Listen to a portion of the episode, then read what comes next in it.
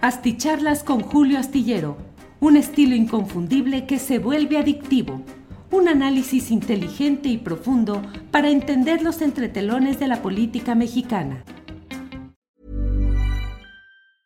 You should celebrate yourself every day, but some days you should celebrate with jewelry. Whether you want to commemorate an unforgettable moment or just bring some added sparkle to your collection, Blue Nile can offer you expert guidance and a wide assortment of jewelry of the highest quality at the best price. Go to BlueNile.com today and experience the ease and convenience of shopping Blue Nile, the original online jeweler since 1999. That's BlueNile.com. BlueNile.com. Hey, I'm Ryan Reynolds. At Mint Mobile, we like to do the opposite of what Big Wireless does. They charge you a lot we charge you a little. So naturally, when they announced they'd be raising their prices due to inflation, we decided to deflate our prices due to not hating you.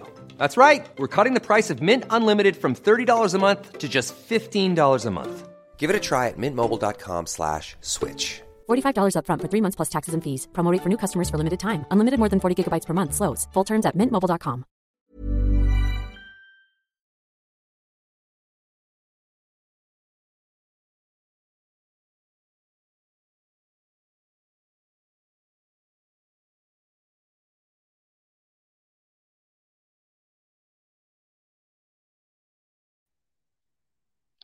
¿Qué tal? ¿Cómo están? Buenas noches. Nos encontramos en otra nueva videocharla astillada, una charla de, de, Julio Astillero, como le dicen en mi casa. Mire, es muy familiar.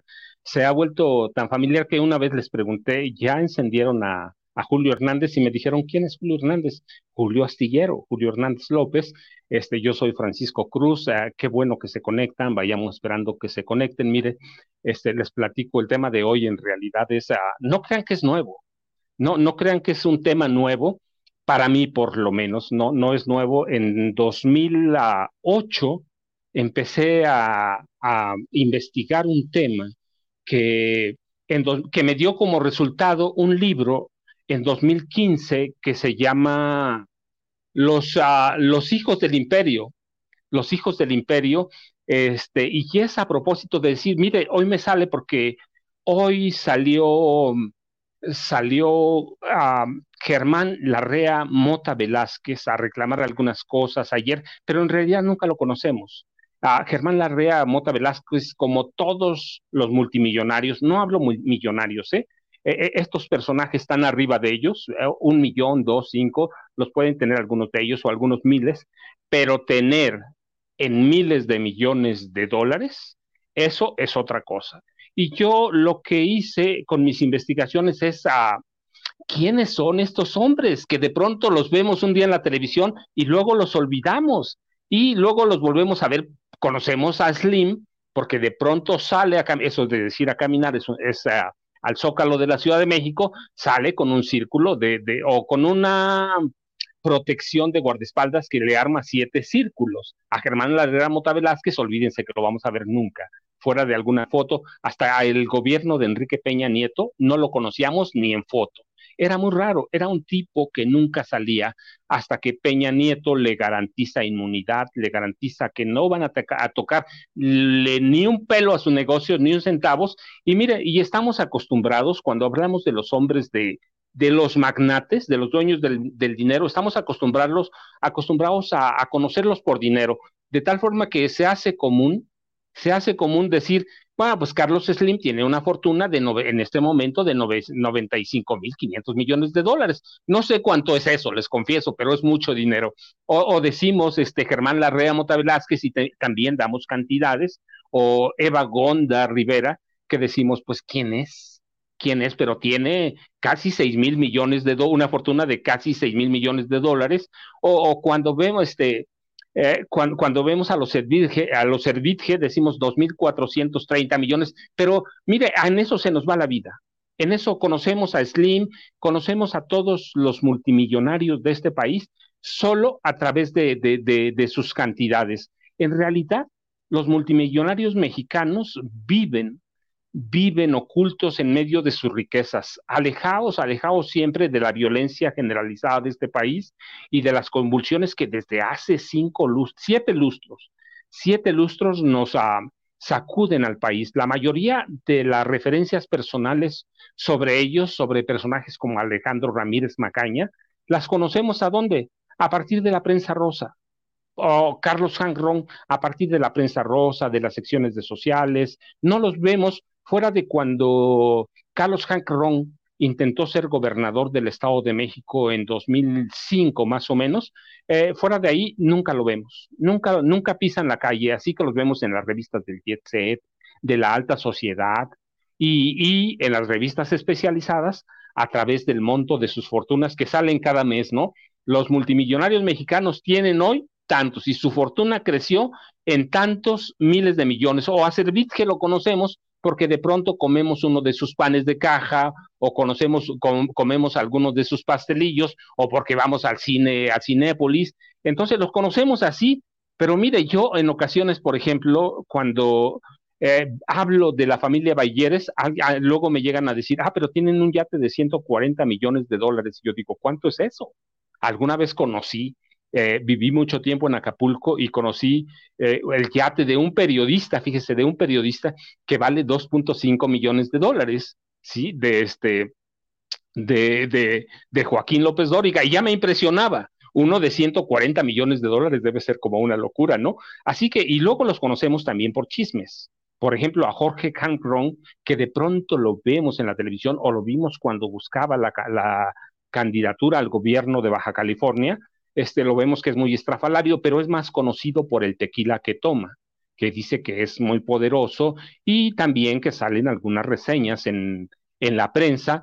Así, pero los conocemos por eso, por el dinero, por sus gustos, pero no es por admiración que tengamos sobre cómo consiguieron su, su dinero siempre viven protegidos en sus mansiones, mansiones amuralladas, resguardadas por, uh, por sofisticados circuitos cerrados de seguridad, de televisión, de cercas eléctricas. Viven en colonias que jamás a las que jamás podemos entrar, son infranqueables. Eh, esos viejos patriarcas, Carlos Slim, Germán Larrea Mota Velasco, Eva Gonda, Daniel Servitje, eh, los Bayeres, viven en colonias eh, en las que solo tienen un enemigo. Uno, la edad, que es intransigente, es ineludible y es implacable. El tiempo, la edad, y solo, solo es su único enemigo. Nadie fuera de ahí lo podemos ver desde sus ah, residencias o mansiones, yo digo que son mansiones amuralladas, vieron pasar la violencia de Estado para desaparecer eh, a estudiantes, maestros, guerrilleros supuestamente comunistas, líderes sociales, en los gobiernos de Adolfo López Mateos, Gustavo Díaz Ordaz, Luis Echeverría Álvarez o José López Portillo, y, nunca se molestaron de nada, nunca nadie los molestó, quizá la familia Garza Lagüera, que, que, que tuvo un muerto, este, ellos lo achacan a la guerrilla, hoy hay estudios, y eso lo documento justamente en el libro, que no hay certeza que lo haya matado la guerrilla comunista, sino que su propio hermano, a Garza Sada, lo mató otro Garza Sada. No hay certeza de que lo haya asesinado la guerrilla. Entonces, este, pero solamente así lo vemos, así lo vemos, asesinan estudiantes, asesinan a campesinos y ellos en esas este, mansiones amuralladas ven pasar toda esa violencia, ven pasar y vieron pasar después de esta violencia brutal para desaparecer estudiantes y que llaman un periodo de la guerra sucia en México, que en realidad es una guerra de baja intensidad, una guerra militar que nunca quisieron declarar. ¿Por qué? Porque entonces a los gobiernos de Adolfo López Mateos, mire que es un presidente admirado, pero es un asesino. Los gobiernos de López Mateos, los gobiernos de Gustavo Díaz Ordaz, otro asesino, los gobiernos de Luis Echeverría Álvarez, y mire, no le digo asesino porque lo diga yo, ya está documentado, la historia ya los juzgó, la historia ya los juzgó. Eh, José López Portillo, que es al que menos involucran en aquella, guerra de baja intensidad, en realidad también era un asesino. Mire, Luis Echeverría cuando se va con toda la carga de, de ejecuciones, desapariciones, de recuerden, recuerden los militares eh, que ellos contratan, como Arturo Acosta Chaparro, como Francisco Quirós Hermosillo, reinventan la tortura. para desaparecer justamente e infiltrar a la guerrilla o a los grupos insurgentes. Y José, eh, eh, cuando termina el gobierno, un poco antes de terminar el gobierno de Luis Echeverría Álvarez, suspende lo que llamaban los vuelos de la muerte, que no eran otro que aeronaves que salían de, Puerto Marqués en Acapulco para desaparecer este, lo llamaban ellos bultos, en realidad eran seres humanos que tiran en el Océano Pacífico la, Fuerza Aérea Mexicana los tira en el, Océano Pacífico y en el gobierno de López Portillo, que nadie da por él un, un centavo, desaparecen por lo menos 300. Eh, están documentados 30 vuelos de la muerte, como los llamaban, 30 vuelos de la muerte y desaparecen a 300 paquetes que eran 300 seres humanos. ¿Quiénes eran? Nunca lo vamos a saber porque están desaparecidos en el Océano Pacífico. Ya se murió Mario Arturo Acosta Chaparro, ya se murió este Francisco Quiroz Hermosillo, pero lo que yo les decía, estos empresarios vieron pasar todo esto desde arriba. Estos y otros, u otros como ellos, lo vieron pasar desde arriba y luego llegan las administraciones que, que nos dan a eso que llama con todas las deformaciones que tenga la, la, definición, el neoliberalismo, que, que, impone Miguel de la Madrid Hurtado, cuyo hijo hoy busca la presidencia de la República, este, eh, viene otro tipo de violencia, una violencia asociada al crimen organizado, al narcotráfico, y es una violencia que se ejerce desde la presidencia de, de Carlos Salinas de Gortari, de Ernesto Cedillo Ponce de León, de Vicente Fox y bueno, no digamos de, Felipe Calderón Hinojosa y de Enrique Peña Nieto, y estos empresarios tampoco dicen nada, tampoco siguen, siguen ah, encerrados en sus murallas, este, pero, pero no son participantes pasivos, ¿eh? No son participantes pasivos del desarrollo político. Recuerden que desde el gobierno de Miguel Alemán, en 1946, dialogaban con los empresarios para exigirles sumas generosas de dinero para favorecerlos después. Así que inventan lo que después se llamó el pase de charola, ¿sí? y, ellos hacen una gran fortuna a través de, las ah, decisiones que toman los gobiernos de Miguel Alemán, de Carlos Salinas de Gortari y algunos otros anteriores, ¿sí? Este, y miren, no, no hay que este, no hay que olvidar que todavía hoy es memorable aquella reunión de marzo de 1993, cuando el presidente Carlos Salinas junta en una cena convocada por él mismo, por el banquero Roberto Hernández, que entonces era dueño de Banamex, que hoy lo están vendiendo otra vez, este, no ellos, pero Citibank, Citibank este, junta a una treintena de magnates este, en la residencia de Antonio Ortiz Mena, que fue dos, en dos, dos exenios secretario de Hacienda y que es el, eh, fue por mucho tiempo el padre de todos los economistas de este país. Y este, eh, eh, entonces él los junta, les pide, les dice aquí está la charola y les pide dinero para la candidatura de Luis Donaldo Colosio Murrieta. Finalmente lo asesinan. Salinas lo llamaba una donación voluntaria y le entregan. Y ese, ese dinero no se usa para la, campaña de Luis Donaldo Colosio, sino para Ernesto Cedillo Ponce de León. ¿Y quiénes se encontraban en, esa, en, aquella, en, aquella reunión? Mire, Eugenio Garza Lagüera, y uno dice, ya se murió, ya se murió. No, les digo, está tan vivo como siempre, aunque físicamente ya murió. Sí, su fortuna empieza a consolidarse en 1890 con concesiones, con intercambios que les da eh, Porfirio Díaz el dictador a, través del Grupo Monterrey. Y después conocemos como eso, como Grupo Monterrey. Y mire, yo fui hace un par de semanas a una universidad y estábamos platicando y les digo, este, Eugenio Garza Lagüera, este, y me dice, no, ya se murió. Y les digo, a ver, espérense, hagamos un ejercicio, buscam, busquemos en los consejos de administración de la Bolsa Mexicana de Valores.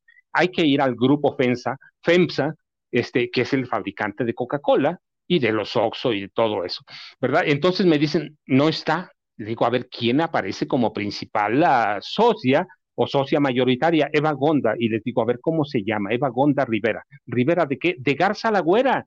Y todas sus hijas, que son tres, eh, cuatro son, este, están en el Consejo de Administración de FEMSA. Así que es una herencia que viene desde, desde el porfiriato. ¿Y quiénes más estaban en esa reunión? Carlos Hank Ron, Carlos Hank Ron, este, que dice uno, ¿de dónde viene su fortuna? Pues nada más recuerden, es hijo, es hijo de Carlos Jan González, aquel humilde profesor que nace en Santiago Tianquistenco, se hace multimillonario cuando llega al gobierno del Estado de México con la, de la mano del grupo Atlacomulco y les deja, les deja cuando se muere una herencia de 3 mil millones de dólares que la mayoría hace de saqueo, de saqueo a los gobiernos en los que estuvo, el gobierno de Toluca, el gobierno del Estado de México, eh, la jefatura de gobierno del Distrito Federal, cuando era jefatura o era regencia. Entonces, este, uno va atando hilos y dice, no, espérate, es una fortuna que nace de qué? De un profesor que es el ícono de la corrupción en este país, de ícono de la corrupción del Partido Revolucionario Institucional.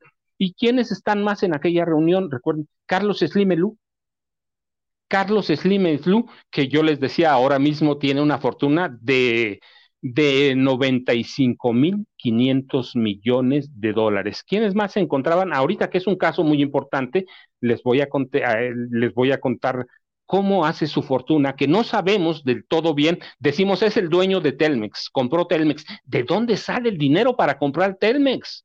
¿De dónde? Pues nace de saquear ahorradores nace del saqueo inmoral a un grupo de, ahorradores, pero vamos a platicar esa, e, e, esa historia, esa anécdota. Este, así que si vamos pasando, ¿y quién más estuvo? Claudio X González Laporte. ¿Quién es el papá de Claudio X González? Que se vuelve, se vuelve el principal consejero de Salinas. Se vuelve así que, mire, tenemos empresarios que lo respetamos, pero verdaderamente tienen una reputación muy, muy dudosa podemos advertir que, como dice el título de esta videocharla, verdaderamente no tenemos empresarios.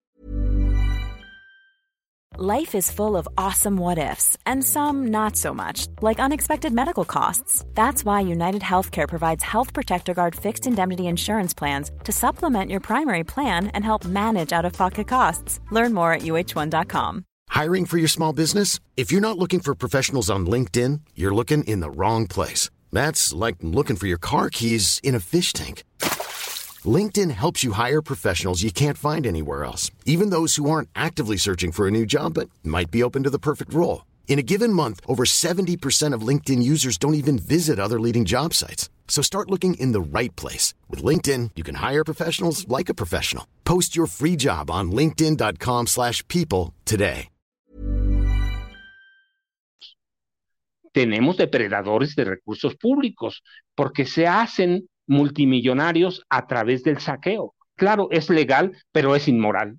Es inmoral porque lo permiten los gobiernos. Y miren, yo vamos a hacer un salto para que tengan una idea. Cuando el 19, después nos regresamos, ¿eh? Y ya les prometí que voy a leer algunas preguntas y las resolvemos después, porque seguramente van a tener muchas, o ya, ya he visto que mi hermano empezó a sacar preguntas de los otros, de las otras videocharlas, pero el 19 de octubre de 1987, quiebra la bolsa, el índice de precios y cotizaciones de la Bolsa Mexicana de Valores.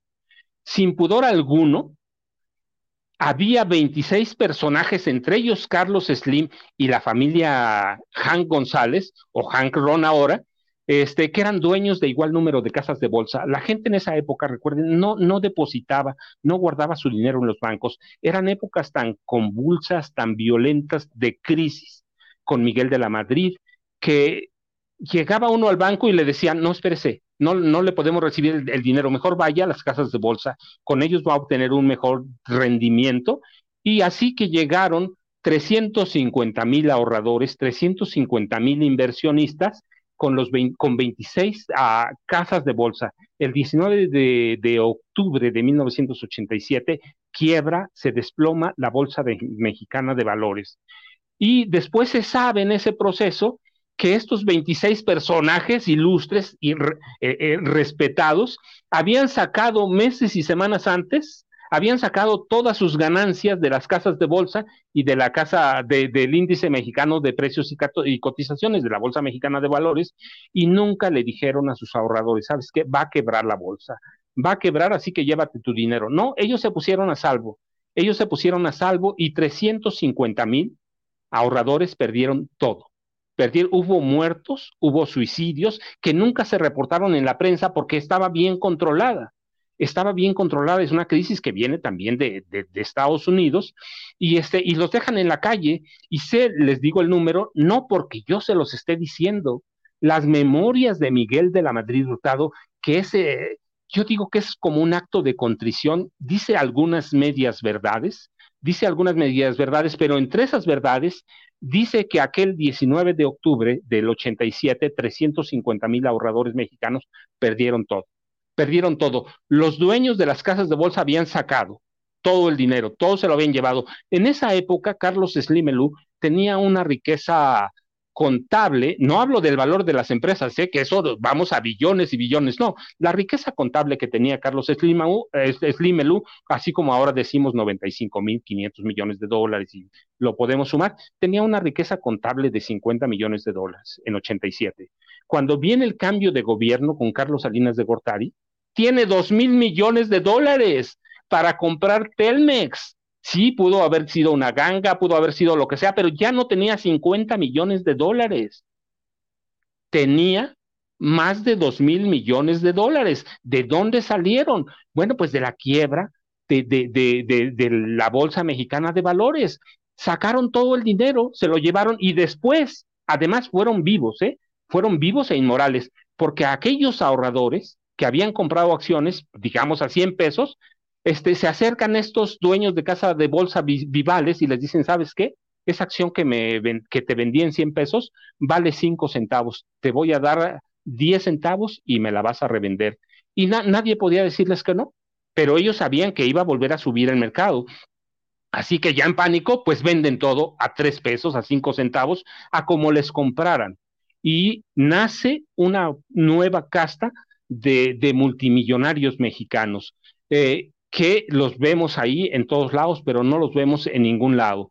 Son, son personajes que además aprenden a presionar al gobierno. Recuerdan, cuando pierden, mire, cuando nosotros hablamos del FOBAPROA o del IPAP, que es lo que conocemos, pero en 1987 el presidente ah, Miguel de la Madrid Hurtado recibe una solicitud de 20 empresarios regiomontanos que perdían miles de millones de dólares, que perdían miles de millones de dólares y, y, le encarga, les dicen, necesitamos ayuda.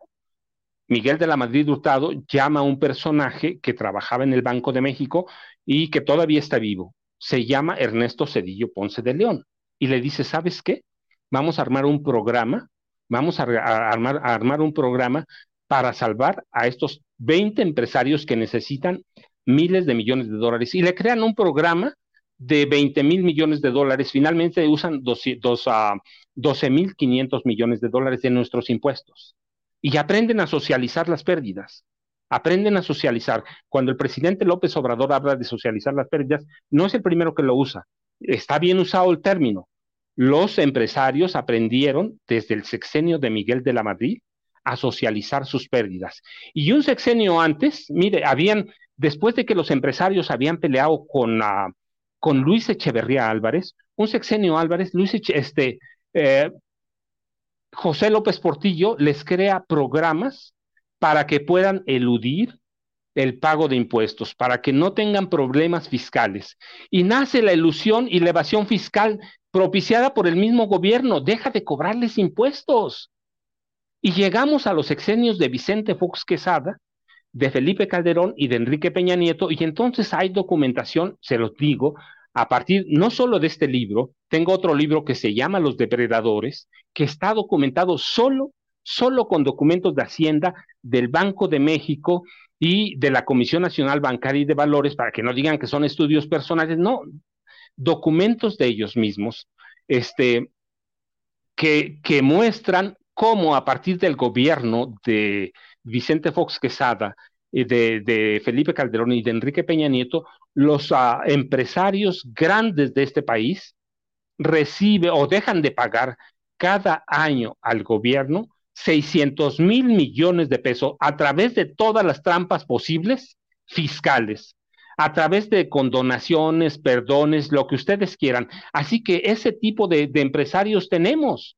No pagaban impuestos, estaban acostumbrados a que cada sexenio hasta el de Enrique Peña Nieto, hacían su pase de charola, le entregaban la cantidad de dinero y estaban y esperaban a que ganara cualquier candidato para decirle, sabes qué, nosotros le entramos con tanto, nos, debes tanto. Y eso hacían, eso hacían. Recuerden, Carlos Salinas de Gortari crea una nueva clase de banqueros, crea una nueva clase de banqueros y ¿qué hacen? Roban, se autoprestan y le entregan préstamos a sus amigos, a sus cuates, a todos ellos, se, entregan préstamos y después quiebran o, se, o amenazan con declararse en quiebra.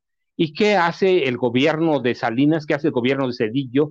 ¿Qué hace el gobierno de Fox? Pues crean, crean algo que se llama Fobaproa y nos endilgan un billón de pesos, un billón de pesos en pérdidas que estamos pagando, ¿eh? Todavía nos faltan por pagar 50, 50 años del Fobaproa. Y ya antes, recuerden, Carlos Salinas de Gortari les, ah, les concesiona la construcción de, de carreteras que se construye que se construyen con, con recursos públicos, ni siquiera privados. Las construye el gobierno, pero se las concesiona a ellos.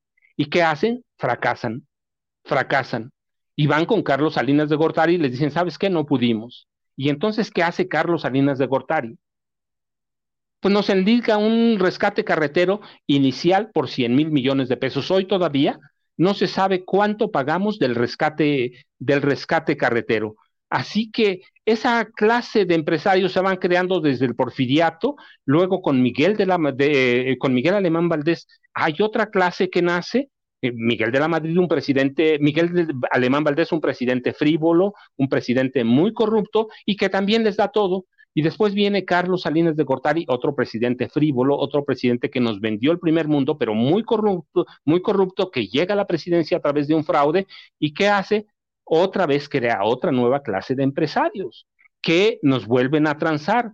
Así que los empresarios son eso. Hoy lo vemos a Germán Larrea Mota Velasco porque está, porque está peleando un, algunas concesiones que tomó el gobierno de Andrés Manuel López Obrador, pero que nunca que nunca ha hecho nada por este país. No tenemos empresarios, no, no tenemos empresarios que creen, nadie crea en este país. Viven viven de, de, eh, de, de la ilusión fiscal, viven de la riqueza que tiene el suelo, o viven de fabricar algunas cosas, pero que no producen ellos. Son concesionarios. La Coca-Cola no la fabricaron ellos, las computadoras. Sí, no tenemos empresarios que fabriquen algo, que nosotros digamos, son creadores. Están creando riqueza por este país. No, están robando la riqueza que tenemos, la minería, ah, la producción de automóviles, todo, no tenemos un, un, empresario que digan, Carlos, por ejemplo, no podemos decir, Carlos Slim está creando tecnología a través de Telmex, a través de, de, sus empresas celulares, no crea, todo lo importan de Estados Unidos o de China o de cualquier otro país, ellos no crean nada. Lo único que hacen es cobrar y tenernos como clientes cautivos. Y yo digo, miren, pues sí, pueden tener eh, pueden tener empresas en Europa, en Sudamérica, en Estados Unidos, pero finalmente su clientela somos nosotros. El día que les pase algo, aquí van a recalar. Así que tenemos esa, esa clase, esa clase de empresarios que no crea, que no genera, pero que explota bien y que además nos paga mal. Que además nos paga mal. No hay en este país, desde el porfiriato, una clase que diga vamos a crear algo. No creamos nada, están acostumbrados a, vivir de los altos precios que no venden, de las concesiones y además de eso, de recibir, de recibir eh, proyectos de gobierno que el gobierno les paga muy bien y que luego no terminan. Hay que ver cómo está este país, todo dado al catre. Sí, está todo, va, está como dinamitado, así nos lo dejaron. Entonces tenemos esa clase de, de de empresarios que nunca ha entendido que debe crear, que debe generar riqueza.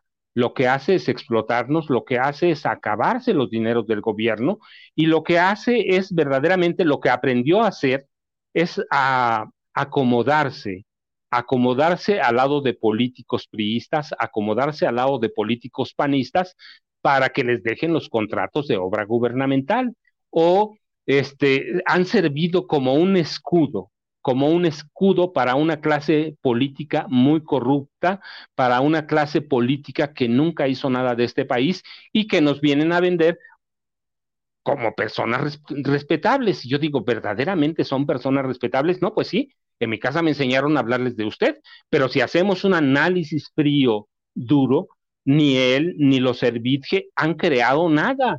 Ninguno de los empresarios que yo les decía, han, si buscamos en la lista de los 15 empresarios con más dinero en este país, lo que llaman los magnates, supermillonarios o multimillonarios, tenemos 15, no llegamos a 20, son dueños de una riqueza como de 200 mil millones de dólares, contable, les digo, lo del valor de sus empresas es aparte, pero son de una, dueños de una riqueza que hicieron aprovechándose de la corrupción gubernamental, aprovechándose de nada. Hoy se quejan porque tienen que pagar impuestos. Esos 600 mil millones de pesos por año que dejaban de pagar, hoy van a los viejitos, van a los estudiantes, pero se están quejando ¿por qué? Porque estaban acostumbrados a que el gobierno les daba todo y si quebraban, ya sabían que iban, que el gobierno iba a crear programas especiales que tenemos, le digo, desde Ficorca, que no es el, el, el Fobaproa el primero, ni va a ser este, ni antes este, podemos decir que fue el segundo, no, ya era como el cuarto, el cuarto programa de salvamento. Por áreas lo podemos investigar, pero además estos empresarios toleraron el narcotráfico, toleraron el crimen organizado y toleraron la violencia se acostumbraron a que, a, que, nosotros éramos sometidos por el gobierno que sirvió, que, se, que usó al ejército como otro escudo para salvaguardar el sistema político que se impuso en 1946 a partir del 1 de diciembre con los presidentes civiles. Otro día podemos platicar de, los, del generalato, podemos platicar de otras, pero los presidentes civiles del PRI emanado del PAN vivieron de la corrupción, crearon a empresarios corruptos, crearon empresarios vividores, crearon depredadores, depredadores de recursos públicos. Yo verdaderamente les agradezco, les, les agradezco la paciencia que tienen conmigo, les agradezco eh, eh, la atención que me prestan. Yo les digo que eh, ya, mi hermano está sacando todas las preguntas, las dudas que tienen y las vamos a resolver. ¿Qué les parece si lo hacemos el viernes? Dedicamos unos minutos, diez, a, a ver las preguntas de todos los temas que hemos tratado. Las tratamos y nos arrancamos con un tema duro, fuerte, como son las charlas astilladas de Julio Astillero con Francisco Cruz. Yo les agradezco, nos vemos mañana, estamos al pendiente, muchas gracias, buenas noches y buenas noches a todos por, por el apoyo.